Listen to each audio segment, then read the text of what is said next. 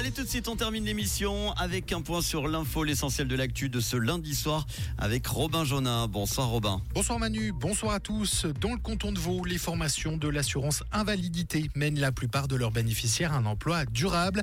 Un an après leur fin, 6 personnes sur 10 se trouvaient en emploi, selon la première étude menée sur le sujet par l'Office AI du canton de Vaud.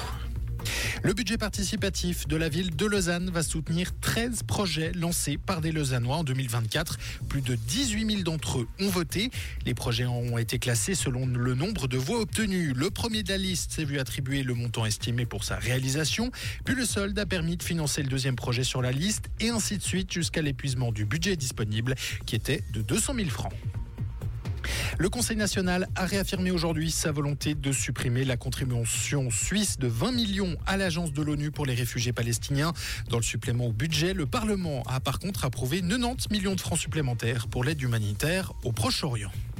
Toujours à Berne, le Conseil des États est prêt à autoriser la densification des hameaux. Il a donné suite à une initiative du canton de Saint-Gall qui demande une modification de la loi sur l'aménagement du territoire alors que celle-ci vient d'être révisée. Et puis on termine en football. Les clubs suisses connaissent leur adversaire en Europe. En Europa League, Young Boys se retrouve en 16e de finale contre le Sporting Lisbonne.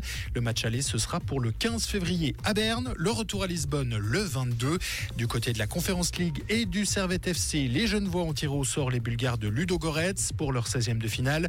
Le match aller se déroulera également en Suisse, à Genève, le 15 février, en Bulgarie, une semaine plus tard. Merci Robin, bonne soirée, retour de l'info demain matin à 6h30 avec Tom. Comprendre ce qui se passe en Suisse romande et dans le monde, c'est aussi sur rouge.